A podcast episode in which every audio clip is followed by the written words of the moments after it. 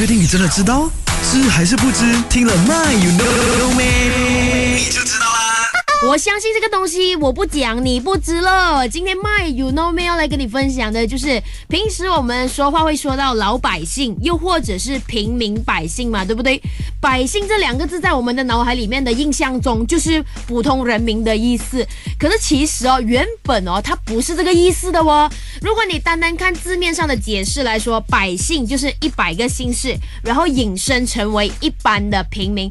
But then 哦，在战国之前呢，原来百姓这个两个字是对贵族的统称，然后在战国之后呢，才是对平民的通称了哈啊，所以你懂没有嘞？这个是一个蛮你没有想过的一个知识，然后今天维尼就分享给你听了哈。